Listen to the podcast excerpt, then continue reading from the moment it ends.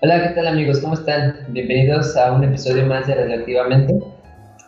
Como podrán ver y escuchar, eh, como siempre estoy con Jets. Jets, ¿cómo estás? Buenas tardes. Hola, ¿qué tal, Yana? Muy bien, ¿tú qué tal? ¿Cómo has estado? Con mucho calor, pero bastante bien, relajado y con las baterías recargadas después del periodo vacacional. Sí, que, justamente estuvimos en un periodo vacacional en el que este, también por eso no, habíamos andado por acá. Pero estamos retomando ya nuevamente labores. Y qué bueno que, que, estás bien, si hace un poquito de calor, la neta se ha soltado en estos días. Pero qué bueno que, que estás bien. Y bueno, Jens, hablando de este periodo vacacional, cuéntame qué hiciste tú, qué, qué actividades eh, relajatorias o de relajación o para dispersar tu mente de toda esta atavía de estudiar y trabajar. Mira, la neta es que yo sí creo que aproveché mis vacaciones mucho. La verdad es que también puedo decir que no las aproveché como tenía pensado porque tenía hacer tenía pensado hacer como otro tipo de actividades más educativas, por así decirlo. Este, te voy a contar, yo me, había propuesto como practicar piano full vacaciones. Este, pero la verdad es que estuve más como retomando la parte social. O sea, tuvimos de vacaciones prácticamente mes y medio, al menos en mi caso. Y dije, bueno, la voy a dedicar a, a eso, a practicar piano, a, como meterme lleno a la música. Pero todas las semanas fue de que, no sé, me decían mis amigos, oye, hoy vamos a hacer esto, oye, hoy vamos a hacer esto otro. Y la neta es que no, como que no quería dejar pasar esas oportunidades. Porque durante el tiempo que, estuvimos en clases, como que perdí mucho esa, esa parte. Y básicamente fue de socializar. Estuve trabajando también en, en un álbum musical que, que tengo pensado sacar para el 15 de agosto. Y a, eso sí le dediqué mucho tiempo. De hecho, todavía sigo trabajando en, en el proyecto. Pero básicamente fue eso, dedicarme a, a las canciones, a grabarlas, editarlas y a retomar la parte social. Si estuvo, pues, digo, estamos prácticamente a 15 días, semana y media, igual en mi caso, para regresar. Y creo que las disfruté bastante. En tu caso, ¿cómo te fue de vacaciones? ¿Qué tal? Sí, mi caso es un tanto distinto al tuyo. Yo solo tuve 15 días. Terminaron el día de viernes pasado, que día soy 26, 25, el 22 terminó mi periodo vacacional, yo ya regresé a las actividades. ¿Qué tal estuvieron? Igual que tú, este, tenía pensado emplear el tiempo en cosas eh, de índole, como decirlo, de pasatiempos, hobbies, dedicármelo a mí. Sin embargo, el hecho de que tenga tan poco tiempo destinado para hacer labores en la casa, eh, llámese aseo, profundidad, este, preparación, me impidieron un poco eh, avanzar en eso, sin embargo sí me di mis cinco días de, para mí solo, me fui, eh, para los que me conocen saben que me gusta mucho andar en motocicleta, tomé mi, mi motocicleta y me fui a visitar distintas playas en el país. Y eso es básicamente lo que hice, casa y viajar un poco para distraerme de la rutina. Sin embargo, ¿sabes? Ahora que lo mencionamos, parece que este tipo de actividades te distraen de la vida que usualmente te, te llena de estrés. Es decir, pienso que este tipo de enajenamiento al trabajo es necesario para poder enajenarte al trabajo. Sí. Para poder seguir eh, atrapado en esto, ¿no? Porque, como lo comentamos en el último episodio del Burnout, si no tenemos estos ratos que son exclusivamente para nosotros, simplemente nos quemamos y nos hundimos y somos poco eficientes.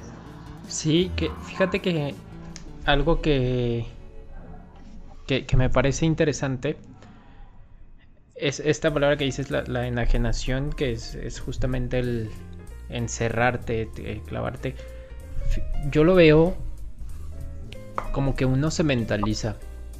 Porque yo, por ejemplo, ya estoy hecho a la idea de que voy a, retomar eh, la investigación, como a, volver al trabajo como tal. Pero no lo veo como un sufligio para allá. No lo veo como que digo, ay, güey, este ya tengo que regresar. Más bien como que lo veo como que digo, ah, está chido, ahora es lo que toca. O sea, eh, toca volver a, tener ese ritmo intenso. Que mencionabas algo que, que aprovecho para preguntarte, no sé si te pasa, porque decías, quiero dormir bastante, pero luego no sé si te pasa que te cuesta dormir. Porque igual yo, yo dije, güey, voy a dormir lo más que pueda. Y me seguía desvelando en otras cosas, pero porque ya es el ritmo al que estoy acostumbrado. Sí, uno eh, se acostumbra a la mala vida, vamos a llamarla así. Pero es cierto, inclusive me pasa siempre que cuando empiezo mi periodo vacacional, los primeros días, como traigo un cansancio eh, ya acumulado, duermo como bebé. Y si duermo ocho horas, uff, A veces digo, con que esto se siente ser eh, humano promedio que duerme ocho horas. Pero después de dos o tres días que duermes el tiempo suficiente, ya no puedo dormir en la noche. Sí. Ya no, no concilio el sueño de manera rápida y profunda. Siempre en los periodos vacacionales en los que me desatiendo de las actividades, no, no tengo esta etapa de cansancio físico y mental que me exige dormir de manera casi inmediata en cuanto me acuesto y me pierdo. No sé si te pasa a ti que, que tienes estos como problemas de insomnio. A pesar de que tú tienes toda la intención y todas las ganas de dormir y de descansar, simplemente no puedes. Y, esto me pasa desde la licenciatura, no sé si sea el único, pero esto, esto es muy frecuente. Sí, yo, yo también, eh, ahora que mencionas el tema del insomnio, desde mucho tiempo me he desvelado. La cuestión es que, digo, he tratado de que mis desvelos sean productivos. Porque luego pasa, no sé si te llega a pasar, que no tienes nada que hacer y es desesperante el hecho de querer dormir y no poder, de decir, güey, neta, prefiero estar dormido porque no tengo nada que hacer y, ya me cansé, no sé, yo recuerdo en su momento que veía videos en YouTube y veía cualquier cosa y decía, güey, ya me aburrí de esto, ya me aburrí de ver series. Entonces, llega a ser frustrante que, que hablando del tema del insomnio, este, creo que es uno de los temas que a veces pasan desapercibidos, pero al menos en, mi círculo eh, de conocidos, de amigos, mucha gente se desvela, tal vez más de lo de lo que podemos llegar a pensar. Y, no sé, yo, yo, esto del promedio de las 8 horas, yo digo, verga, güey, yo conozco a poquita gente que duerme 8 horas, entonces no sé qué es, qué es lo normal, vaya, para, para... bueno, son las sugeridas, ¿no? Por los médicos. Sí. Pero es cierto, yo me he encontrado personas, sin duda existen, que a las 9 de la noche ya se acostaron. Sí, y dices, güey, ¿cómo le hacen? Y ahí es cuando nos bien nosotros, o la mayoría, entendemos que a las 9, ¿en serio tan temprano? Sí, es que me levanto a las 6. Ah, caray, no, pues sí, tiene sentido. Sí. son ocho horas. Sí. Y, de hecho, ¿sabes? Perdón que te interrumpa. Ocurre que, al menos a mí, ¿no? No sé, y seguramente mucha gente va a compartir mi idea porque me lo he encontrado a lo largo de, del camino de la vida, que si yo, o bueno, si duermo de más, en, un día que nos feriábamos en vacaciones, digamos, si duermo más allá de lo que debía haber dormido, siento que desperdicio mi día. Siento que he perdido parte importante para poder hacer cosas que, uno, sean eficientes para mi trabajo o, o, aquí en la casa, o dos, las cosas que me gustan. Siento que esto, ¿no? De, al dormir de más. Sin embargo, estoy consciente que esto puede ser más un problema eh, quizá de ego o psicológico que una realidad eh, factible. ¿No te pasa a ti o alguna vez te sentiste de esta manera? Sí, sí, sí me pasa. De hecho es más frecuente de, de lo que pensamos o, de lo que podría parecer, al menos la gente que, te digo llevamos este ritmo, porque justo platicaba con, con, uno de mis amigos, con el Mike, que si nos está escuchando le, le mando un saludo. El lunes de la semana pasada estábamos en un café y justo hablábamos de esto. Él también está de vacaciones y me decía que le costaba mucho el mentalizarse a que estaba de vacaciones. Me decía, güey, es que tengo, siento la necesidad de, que debería estar haciendo algo. Y creo que de pronto se nos olvida esta parte de aprender a descansar. Porque, vaya, eh, sí es verdad que llevamos un, ritmo de trabajo pesado. Y de pronto, esto que mencionas, que, que cuando estás descansando te sientes culpable. Y dices, güey, no, no, no está bien que esté descansando. Entonces sí, sí lo he, lo he experimentado y creo que es una de las cosas que no podemos dejar pasar. O sea, creo que el hecho de aprender a descansar también es algo que se debe hacer. Y hay algo que quería preguntarte, Jonathan. Porque mencionabas que te fuiste a, a recorrer las playas. ¿Cómo es? De pronto esto también es algo que si lo vemos desde una perspectiva eh, externa podrían decir como, güey, es que cómo te vas a ir tú solo a, a la playa, a recorrer las playas. Eh, ¿Cómo es la experiencia de viajar solo? Porque creo que no solo en, en viajes, sino que hay mucha gente que de pronto la idea de estar solos le puede resultar como rara, no sé, desde irte a un café solo, irte al cine, al menos en tu experiencia, ¿cómo fue el hecho de, de viajar? Sí, entiendo esta parte que dices que en general a las personas no les gusta la soledad. No estamos a priori preparados para convivir con nosotros mismos. La mayoría, a mí me pasó que cuando me fui a vivir solo, empecé a conocerme. Y muchas cosas no me gustaban. Y tuve que estudiarles, ¿no? Pero una vez que aprendes a estar contigo, yo, he ido muchas veces solo al cine. Yo he ido muchas veces a tomar café solo. He hecho, he hecho esta actividad de hacer las cosas conmigo mismo. Y cuando aprendes a hacerlo son reconfortantes. Por ejemplo, eh, poniendo o siguiendo tu pregunta, ahora que, que fui a la playa y me fui en mi motocicleta solo, el tiempo que, que, tienes de viaje fueron ocho horas al menos para llegar al, destino principal, compartes este tiempo contigo mismo y tus pensamientos. A mí me sirve, hasta de cierta manera de terapia, para saber qué cosas son las que me gustan, que están en que me gustan y que no. Y voy aprendiendo de mí conforme voy este, conviviendo conmigo mismo a solas voy aprendiendo más cosas y, y, aprendo a discernir entre lo que sí quiero y lo que no quiero, y lo que me gustaría y lo que no. Ahora, de ahí tú mencionaste algo. La, la mayoría de las personas que supieron que me veía a la playa solo me decían, ¿pero a qué vas a una playa solo? ¿A qué vas a un lugar solo? Te hace pensar o analizar este, este comentario que la la, gente no encuentra un motivo de hacer las cosas si no hay alguien para o compartirlo o disfrutarlo con.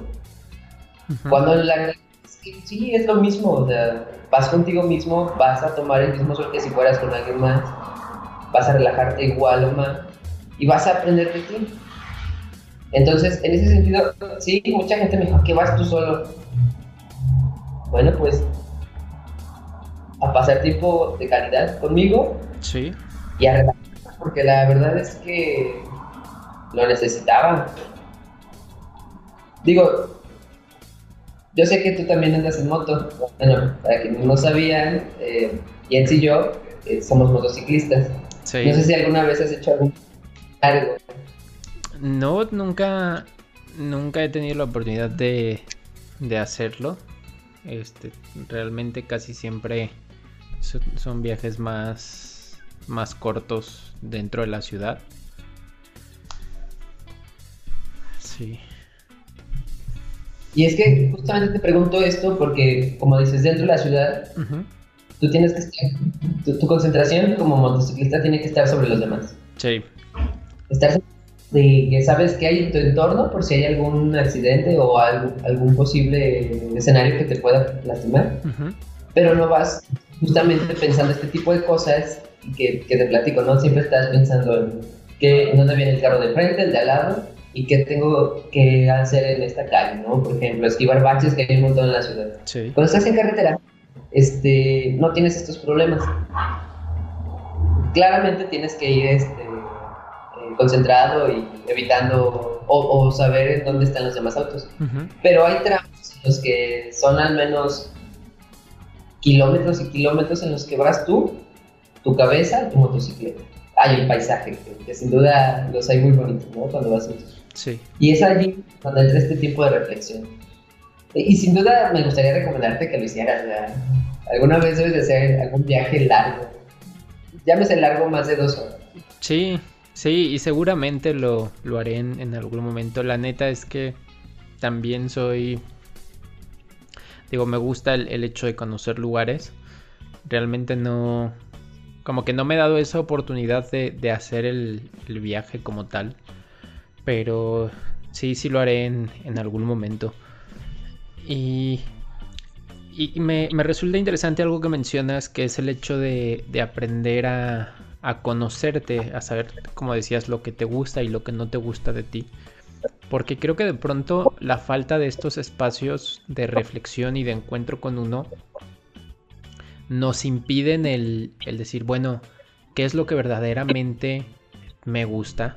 El, el prestarnos un poco de atención y me gusta en todos los sentidos, o sea, a nivel personal de, de vayamos al aspecto físico, eh, ¿qué te gusta de ti en, ese sentido? A nivel de tu personalidad. Creo que son preguntas que raras veces eh, hacemos. Y. Pero que cuando empiezas a hacértelas. Yo lo, yo lo vería como un punto sin retorno. Porque empiezas a ser, a ser más consciente de ti. Y no solo de ti. Sino de tu entorno de, del decir cómo me relaciono con los demás, este, cómo, sí, básicamente eso, ¿no? Cómo interacciono con, con los otros. Y creo que esto es algo que, que es importante, vaya. Sí, fíjate que cuando pasa esto, ahora que hablamos de las vacaciones y de cómo nos ayuda a seguir adelante, Sí, me gustaría preguntarte porque, vaya, dices que en estas vacaciones te hubiese gustado hacer muchas cosas. sí, ¿Por qué no las haces cuando no son vacaciones? Yo sé que podrías contestar fácil, la falta de tiempo, pero a cuando no son vacaciones siempre he tratado de buscar la manera ajá. de no dejar de hacer lo que te gusta. En este sentido, tú, ¿cómo haces para no dejar de hacer lo que te gusta? Porque sin duda lo haces Sí, en, en periodos de tiempo en, el que, en los que tienes responsabilidades.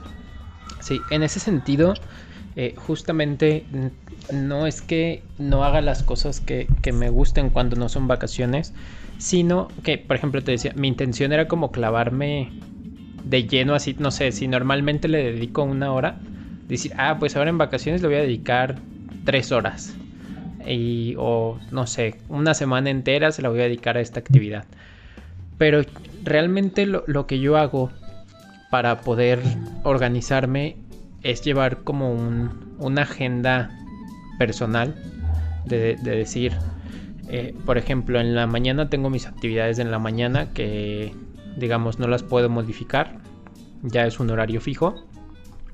Entonces digo, ok, este, este es mi horario que, me implica estar en esta actividad. Después, en la tarde, por ejemplo, les, les estoy contando un poco mi rutina. En la tarde yo ya sé que de 4 a, a 7 es mi horario de clases. Entonces también es un horario que no puedo mover. Tengo libre de 2 a 4, que es el espacio que uso para comer y prepararme para las clases. Después terminando clases, usualmente suelo dedicarle una hora a lo, a lo que me gusta. Este, ya sea escribir, ya sea hacer música, jugar videojuegos de vez en cuando. Que, que, por ejemplo, a nivel personal, mi horario de videojuegos suele ser un día a la semana, este, después de clases, y ya sea que le dedique una o dos horas, pero yo ya tengo eso agendado, que digo, ok, este, en, mi semana regular, cuando no son vacaciones, juego una o dos horas a la semana de videojuegos porque es el tiempo que ya asigné.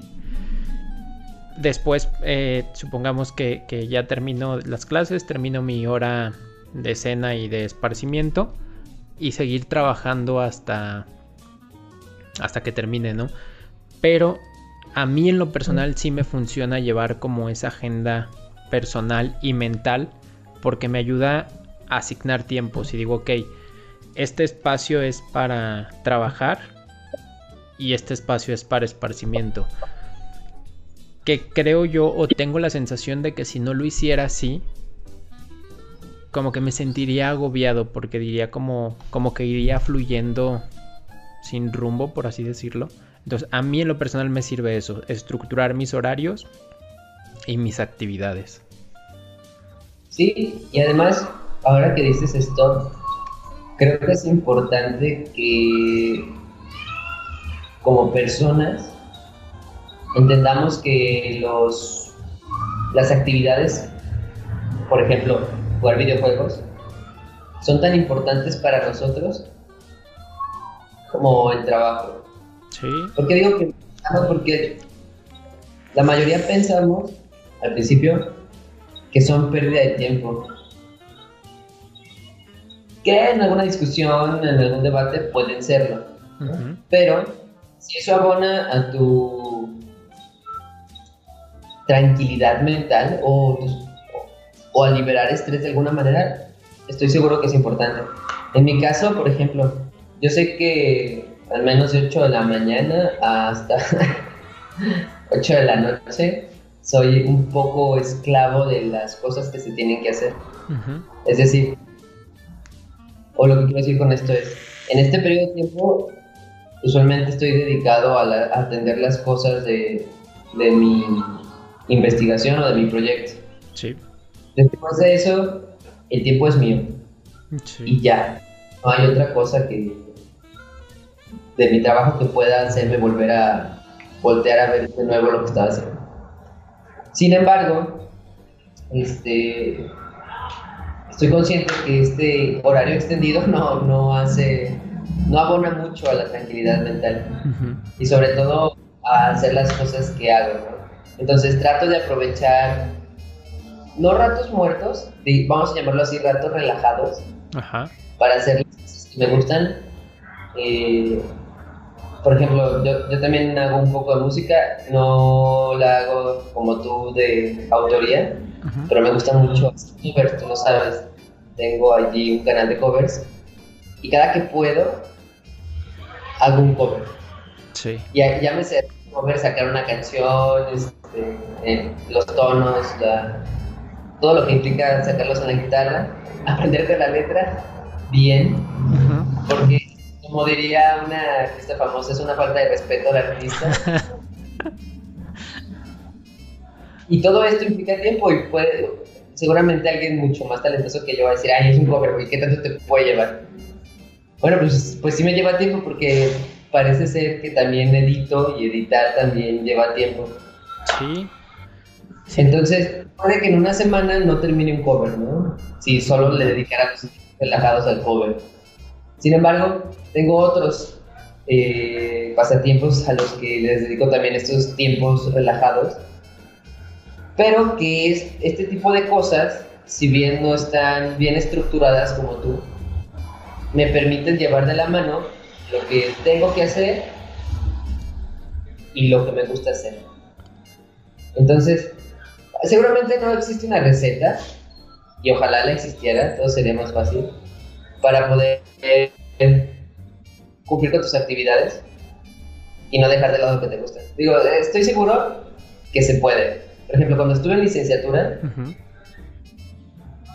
a, lo mejor no muchos lo saben, pero a mí me costaba mucho trabajo eh, entender cosas abstractas como matemáticas.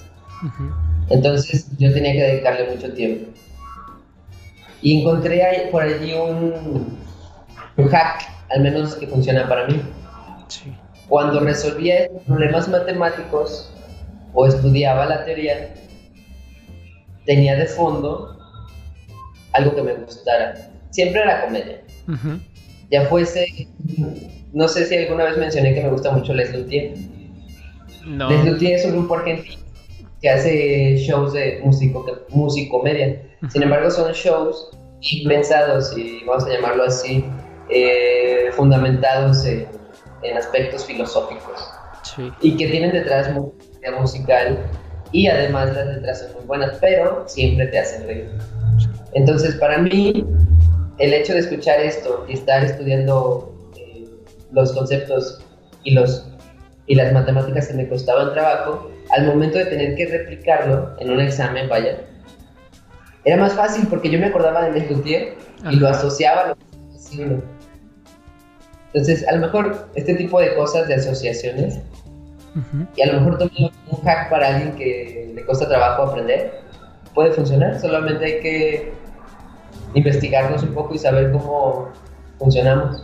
Sí, que justamente esto que mencionas es algo que yo hago de manera similar. Antes, ah, también quiero hacer un comentario de Les Luthiers, que también los recomiendo. Hay, un show que, que, hacen en el que mencionan a... Es como un... Invitan, según esto, como a un budista. Y que mencionan... Dice una frase que se me hace muy curiosa, que dice... Dice... Todo el mundo piensa que todo es nada y que nada es todo Dice, y el, el en, este caso, el ave es, es, nada, o es todo porque vuela, y el pez es todo porque nada. Algo así va. Pero. El señor que dice eso. Sí. Y, y, bueno, esa, esa frase se me hace curiosa. Esa frase yo la conocí por una canción de, de un rapero y cuando estuve buscando vi que era de Les Luthiers. Yo ya los conocía a ellos, pero no había visto ese. Y, bueno, sí, sí los, los recomiendo también. Pero te, mencionaba que esto de yo hacía algo o hago algo similar, pero yo lo hago con una sola canción. Esto fue algo que me comentó un amigo Manu. Me dijo así como de, oye, güey, vi que si escuchas una canción cuando estás trabajando, al final de cuentas la asocias y se crea como este condicionamiento. Y a mí en lo personal me funcionó a la perfección. Mi canción de trabajo es la de Me gustas tú de Manu Chao. Y no, no te exagero, pero ha habido ocasiones donde la he escuchado como 8 horas seguidas, sin escuchar nada más. O sea, la pongo en loop y estoy trabajando y, como que, al menos para mí es menos desgaste mental como que entra en, este ciclo y, y, ya, o sea, pero, pero la necesidad de estar escuchando algo se satisface, vaya. Y ya no me distraigo, a lo mejor si estoy escuchando algo más. Porque a mí sí me cuesta estar escuchando cosas con letra. Entonces, como que me, me voy. Pero sí, sí es cierto esto que mencionas, de escuchar algo que te guste el, para trabajar, creo que es algo que lo hace sobre todo un poco más ligero también. Ocho horas seguidas, qué cosa tan increíble. Sí. yo no, no, me imagino escuchando ocho horas seguidas algo. Soy de las personas que sí tiene sus, eh, no sé cómo se le llama este condicionamiento de la mente en el que está repite y repite una canción una y otra vez.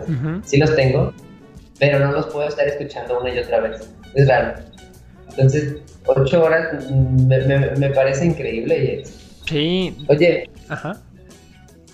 Pero, ¿cómo, digo, a, mí me pasa, ¿no? Digo, o más bien no lo entiendo de tu parte. ¿Cómo es que tú estás trabajando Ajá. y escuchas la, la misma canción ocho horas y puedes asociar muchas cosas con la, con la misma canción? Ajá. Es que, vaya, por ejemplo, digamos que, para mí lo, que implica estarla escuchando en loop, te digo, es como, si me preguntas, no me sé la canción, güey, o sea, no me sé la letra. E, es, como, como solo tener... Ajá, es que es a lo que voy, es como solo el, el hecho de tener algo ahí, como reproduciéndose. Y no, no es como o sea, sí la puedes asociar con muchas cosas, pero yo cuando escucho esa canción para mí es como momento de ponerme a trabajar. O sea, es como, güey, ya. Oye. Ajá. ¿Y no has intentado con ruido blanco o ruido rosa? No, fíjate que, lo que sí llego a poner es sonidos de lluvia. Por ejemplo, eso también me, me relaja, te digo, es como el, hecho de, de tener algo de fondo que se escuche. Pero, por ejemplo, en este caso de, la canción de, de, Me Gustas Tú, es que no sé si te ha pasado que llega un punto donde pierdes la dimensión del tiempo. Porque, neta, a mí me ha llegado a pasar, y, en dos o tres ocasiones, que estaba tan concentrado este, que de repente volteaba y tenía la luz del sol. O sea, ya había amanecido, vaya. Y no, no me di cuenta en qué momento amaneció. Entonces justamente es por eso que, no sé, si tú estás escuchando, tienes tu playlist y dices, bueno, yo ya sé que mi playlist tiene tantas canciones o te vas haciendo una idea de, cuánto tiempo pasa al reproducir una canción, porque usas la, canción como unidad de medida. En este caso, para mí es como si se volviera un loop sin tiempo. O sea, no dimensiono cuántas veces he escuchado la canción a mí me funciona. O sea, por eso te digo que es como algo raro. A lo mejor no sé si, si, a alguien más le pasa igual que nos lo cuente. Porque para mí es, sencillo y neta no me canso. O sea, creo que en ese sentido soy... Tiendo a ser así, no solo en, estas cosas. Por ejemplo, yo con la comida, a mí si...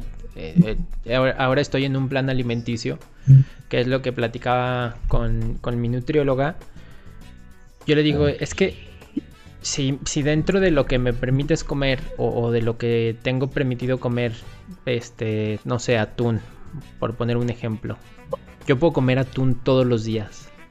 O sea, y si por mí fuera, yo podría desayunar, comer y cenar atún sin problema. O sea, a lo mejor le cambio poquito los ingredientes, pero para mí es algo muy práctico. Como que en ese sentido no me canso de, de lo mismo, vaya. Entonces, a lo mejor es una idea meramente personal, pero eso me ayuda a como a reducir mi estrés mental, como decir, güey, ¿qué voy a comer hoy? O pues ya digo, ay, pues como atún. Eh, lo mismo me pasa con ¿qué voy a escuchar hoy? Pues pongo la misma canción un chingo de veces. De hecho, hasta te quité tengo que cocinar hoy. Ajá, sí. Ya eso solo lo voy a preparar, porque pues cocinar, cocinar. Sí. A menos sea un ahumado, no sé cómo se llama eso. Sí. Pero, fíjate, no sé, estaría bueno que tuviésemos como, a lo mejor en algún futuro, una mesa con un estudiante de licenciatura, uno de prepa y uno de posgrado, ¿no? Porque nosotros, para ver, este, desde diferentes puntos de vista, ¿Qué, tipo de cosas son las que le funcionan a la gente para concentrarse y para poder realizar distintas actividades en red? Sí, sí, estaría, estaría cool.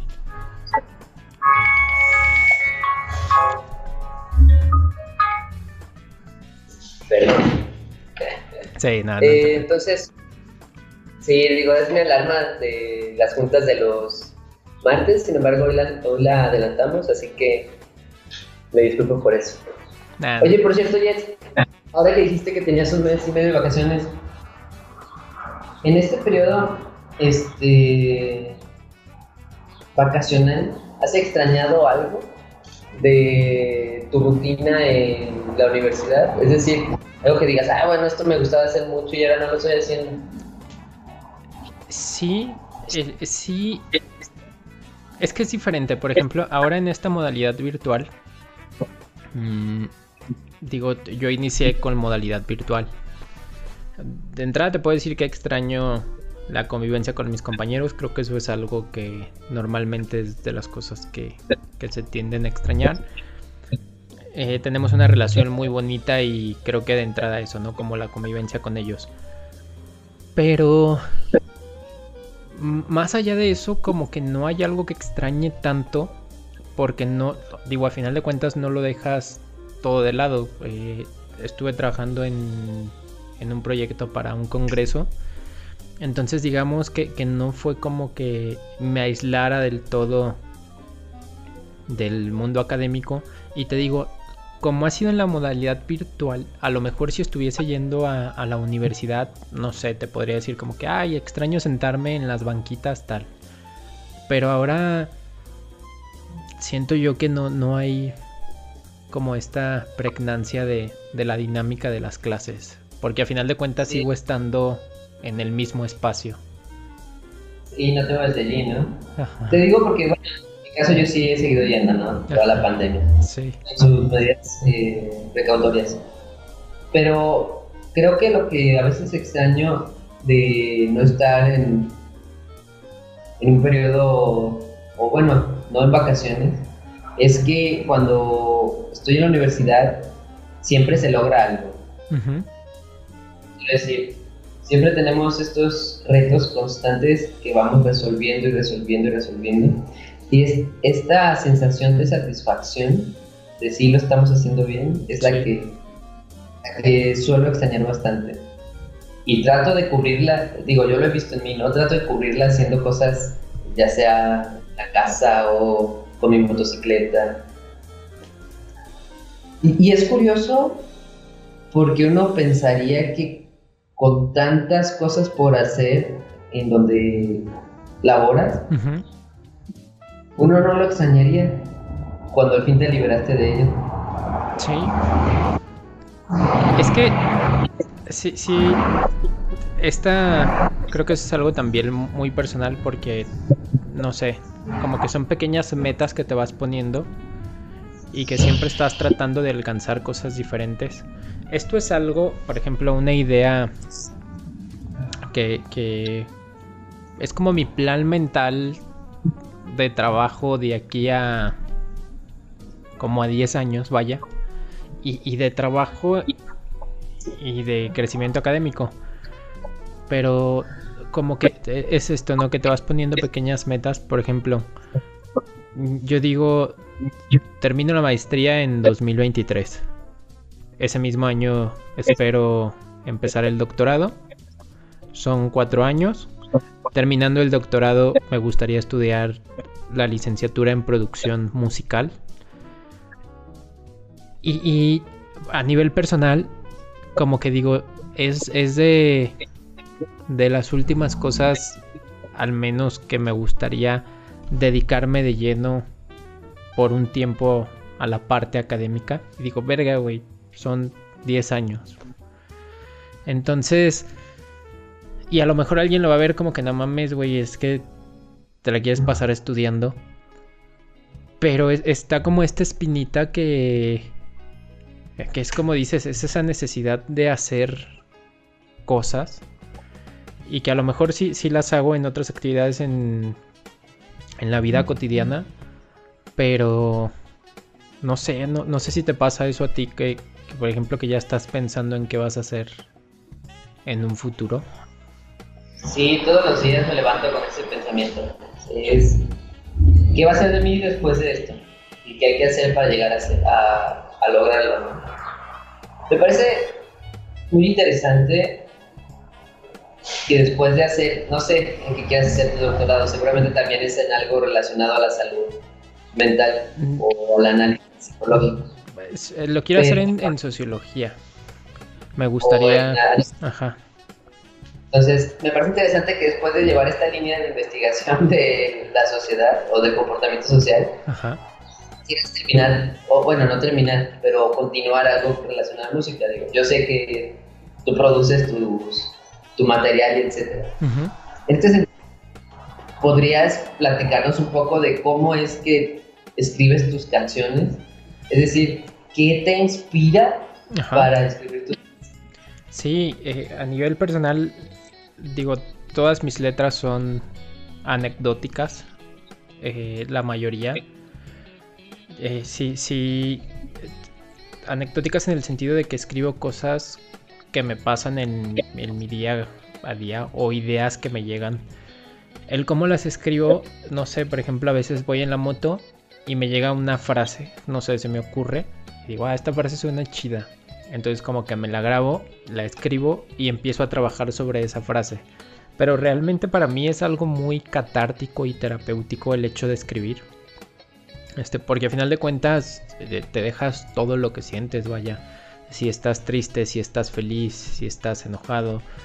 Eh, eh, por ejemplo, a mí me pasa algo que raras veces escribo cosas estando enojado, pero cuando las llego a escribir nunca he grabado algo que escriba o que escribí cuando estuve enojado porque es algo o es una sensación de las pocas que digo que no vale la pena como, como mantener.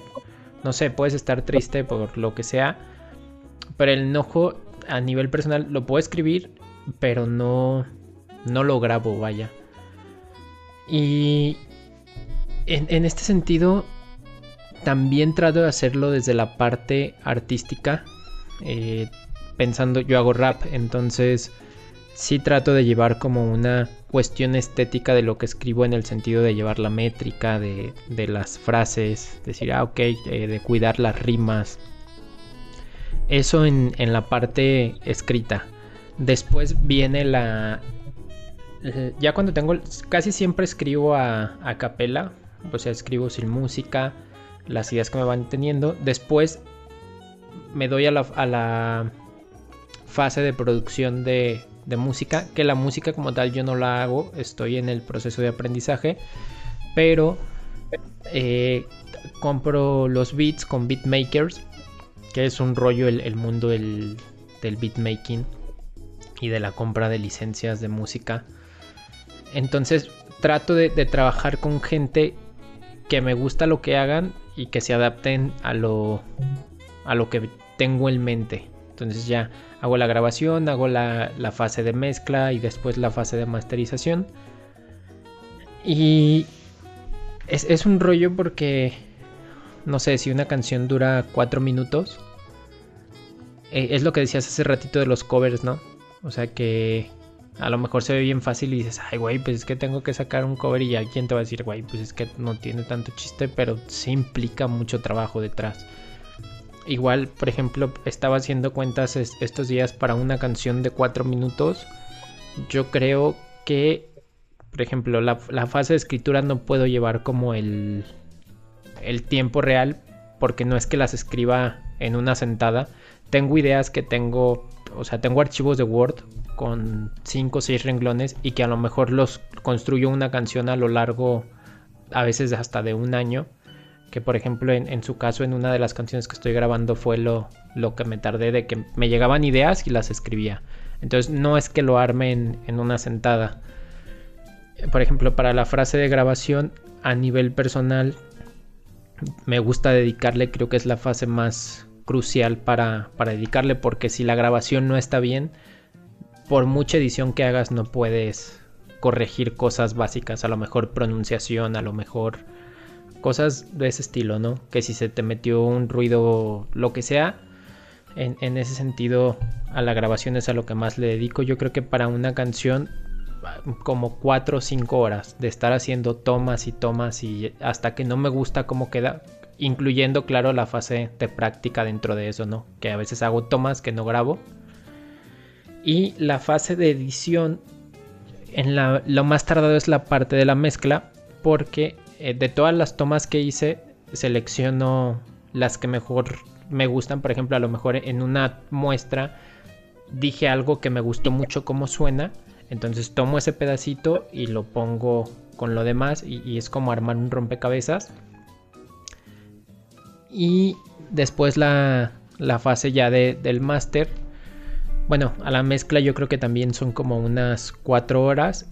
Y la fase del máster yo le dedico a lo mejor unas 3 de estar escuchando, de, eh, de estar editando y decir, sobre todo la parte auditiva es de las cosas más complicadas porque a final de cuentas tu instrumento eres tú, vaya.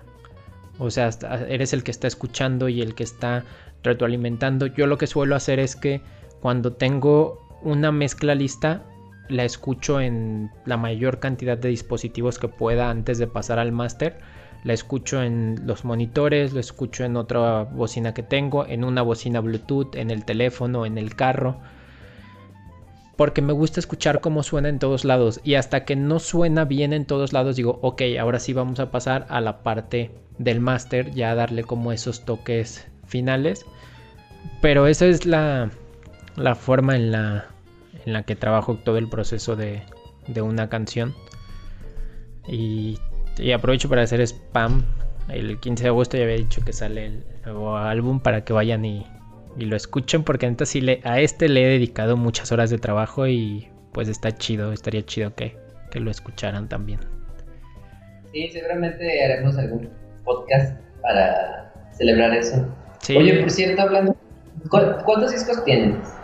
Mira, discos como tal, eh, siempre he trabajado a, modo de maquetas, que es como un formato no comercial. Yo empecé a escribir en el 2006 eh, oficialmente tengo la maqueta de realidad en carne propia, de cuentos cortos, distimia y alzando el vuelo son 5 y con este que voy a sacar se llama crudo, son 6. En, en, total hay canciones que no están dentro de como de ninguna maqueta. En su momento estuve haciendo canciones con un grupo que nos llamábamos Lírica Sinfónica Lírica Sinfónica Clan. Pero en total, ahora haciendo la cuenta, yo creo que tengo como unas 80 canciones de, de autoría. Y que están, o sea, yo las tengo y las escucho de vez en cuando porque es como tener un baúl de los recuerdos. O sea, te digo, eh, escribía en el 2006, tenía 12 años. Y a mí me sirve para ver cómo he crecido a nivel personal y escucho lo que escribía en ese momento y digo, güey, pues este, cómo he crecido como persona, cosas que a lo mejor en ese momento me preocupaba mucho, me angustiaba haber terminado con una novia y escribía una canción de eso y ahorita es como digo, güey, en ese entonces pensaba que a esta edad iba a tener mi vida resuelta.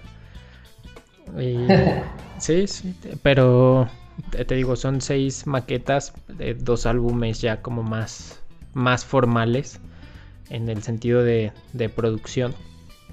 Pero todo lo, que algo, por ejemplo, que me gusta siempre ha sido hacer trabajo, producirlo yo, vaya, porque creo que me gusta y, y no sé, es, como si te dejaras todo en, en lo que haces, vaya. Sí. Oye, pues básicamente, dado que tus canciones están basadas en, experiencias, es tu línea temporal, ¿no? De la evolución de lo que ha sido Yes. Sí, totalmente. Oye, y en esta línea temporal, ¿tienes algún momento en específico, llamemos de canción, que sea tu favorito o de las que más te gusten? Sí, tengo, tengo varias. del, por ejemplo, del 2012, 2012, 2009 más o menos hay una canción que se llama Realidad, que es la, digamos, de las canciones que escucha la gente y es la que más les gusta, como que siempre tiene esa chispa de, de que es una buena canción, eh, porque es, es, refleja el cómo veía la vida a los 15 años más o menos. Y, y justamente habla sobre lo que en ese momento yo consideraba la realidad. Eh, hay otra canción que está. Las canciones que estoy mencionando, si no me equivoco, están en, YouTube. Las pueden ir a escuchar. Hay una que se llama Segundo al Segundero, que esta canción también es como del, del 2012. Y esta canción eh, tiene muchos simbolismos a nivel personal. Algo que me gusta mucho es usar la cuestión metafórica. Este, no, no, siempre me gusta jugar con, con las palabras y darles como varios sentidos a la misma frase. Te digo, la canción se llama Segundo al Segundero y habla sobre sobre el pasar del tiempo, justamente. Este esa es otra y creo que de las más recientes hay una canción que se llama Agosto que está en, el álbum pasado, esa canción está en Spotify y también está en YouTube. Y esa canción habla sobre agosto, es el mes de, nuestro cumpleaños, también cumples años en agosto. Pero, por ejemplo, hay una de las, de las cosas que más grabadas tengo, es que mi abuelo paterno falleció el día de mi cumpleaños. Entonces es como de, de esos momentos que se te quedan grabados, después ya lo pude armar en una canción, pero creo que de esas tres son de mis favoritas. Órale, pues habrá que escucharlas para entenderte. Sí, sí, de pronto decirlo así suena como muy, muy sencillo y difícil de explicar para mí. E incluso si la escuchan, yo creo que me costaría mucho explicarles el por qué me, me gustan tanto, pero, pero sí, esas son algunas. y digo, te pregunto esto porque vaya, estábamos platicando de cómo, cómo organizamos nuestro tiempo o tratamos de hacerlo para no dejar de hacer las cosas. Eh, pero fíjate, o sea, desde el 2006 me dijiste, ¿no? Sí. A la fecha. Tú has visto que conforme has crecido, porque esto es algo que invariablemente pasa, conforme uno más crece, dada el, dado el constructo social que tenemos, tenemos menos tiempo para nosotros ¿Tú has visto esto reflejado en tu producción musical? Sí, totalmente. Este, yo antes de entrar a la universidad, a la licenciatura, güey, hacía canciones, o sea, ha sido, yo creo que de la secundaria a la universidad, a lo mejor escribí dos terceras partes de, de lo que hice, o sea, había jornadas donde en un mes no sé, con lírica sinfónica en dos meses hacíamos 10 canciones. Digo, a lo mejor era más sencillo porque éramos un grupo, pero me fluían muchas ideas. Como que, o sea, solo estaba pensando en eso y ahorita entre las preocupaciones del día a día, por eso te digo, a veces no es que me siente y escriba todo, sino que va saliendo. Voy a hacer una pausa técnica. Ya estoy de vuelta, una disculpa por, por esa pausa, pero sí, eh, estábamos platicando de esta cuestión de, de cómo, o sea, al pasar el tiempo tienes a lo mejor cada vez menos tiempo para hacer estas, estas actividades. Y sí, sí se nota con, con el pasar del tiempo, yo lo he notado a, a nivel personal. Sí, pero y te pregunto esto porque eh, el otro día escuché una idea de que no, no puedes, como ser humano, empezar a ser creativo o inventivo si tienes opciones en tu cabeza. Es decir, existe algo que se llama este, Ah, no recuerdo. Mentalidad de. de la carencia, algo así.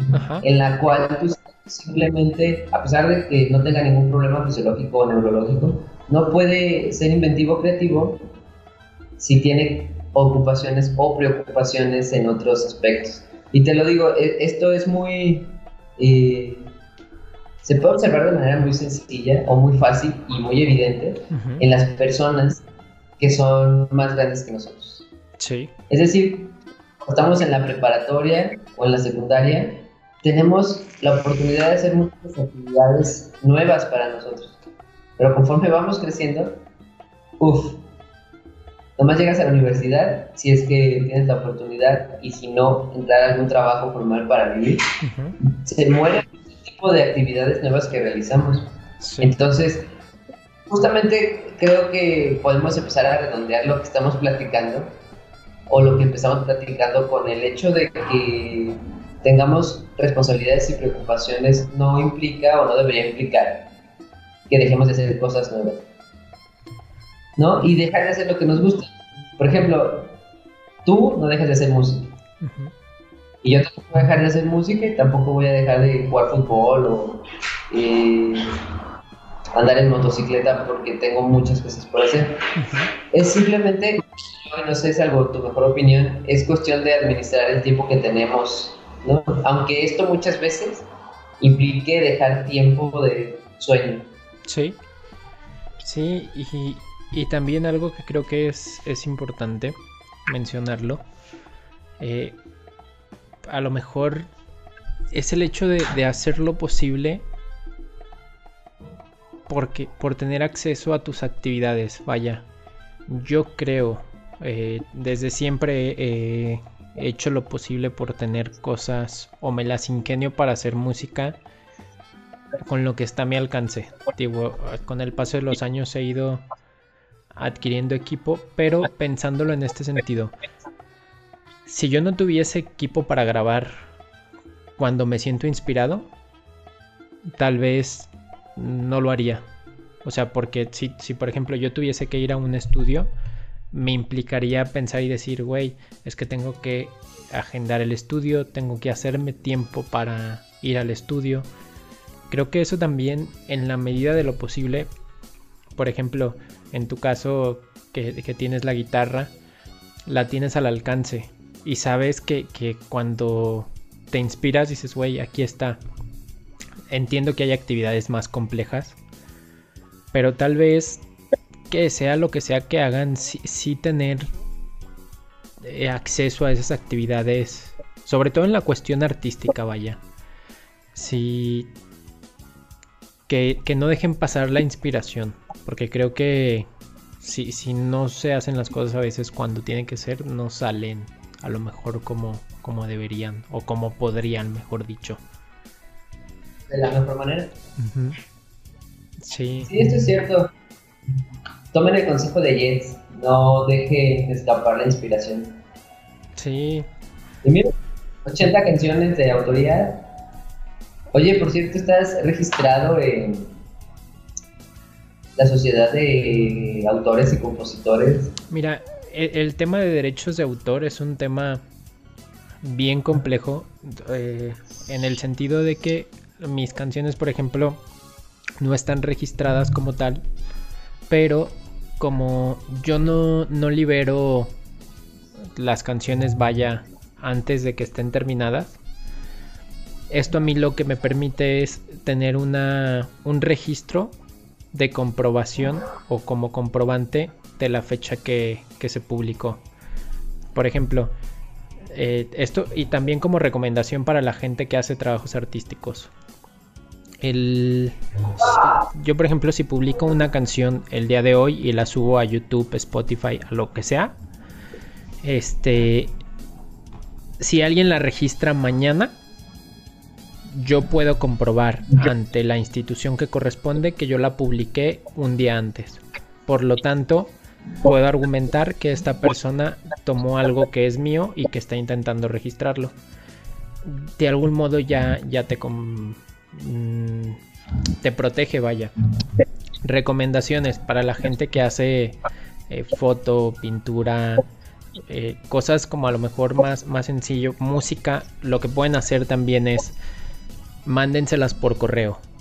Este, impriman sus letras, impriman sus fotos, lo que sea, y mándenselas por correo a ustedes mismos. Eh, si, preferiblemente, si, si, tienen la oportunidad, que sea por el servicio postal nacional, eh, en este caso en, el de México.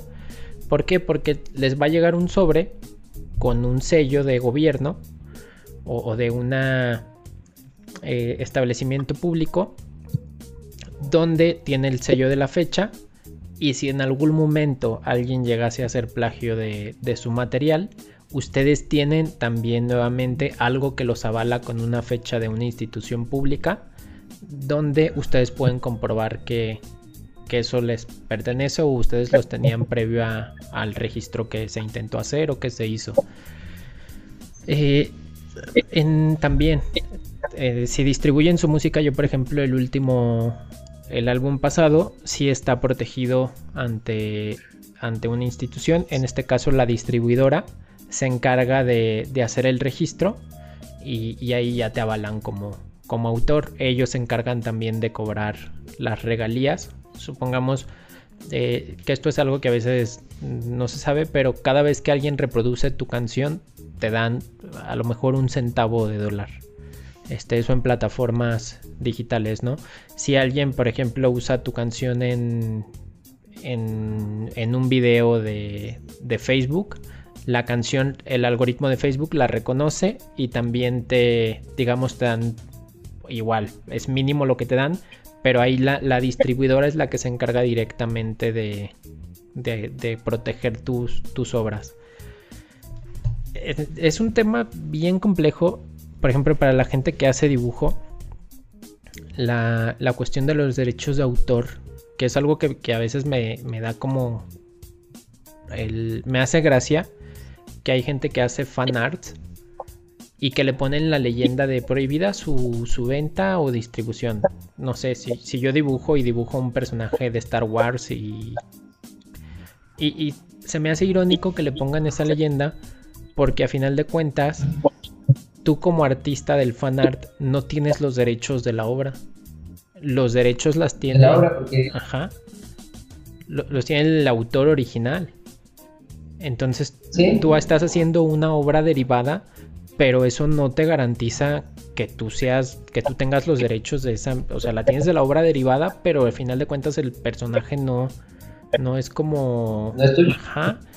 Entonces te digo, todo el tema de derechos de autor es un tema que yo creo que nos daría para un episodio entero.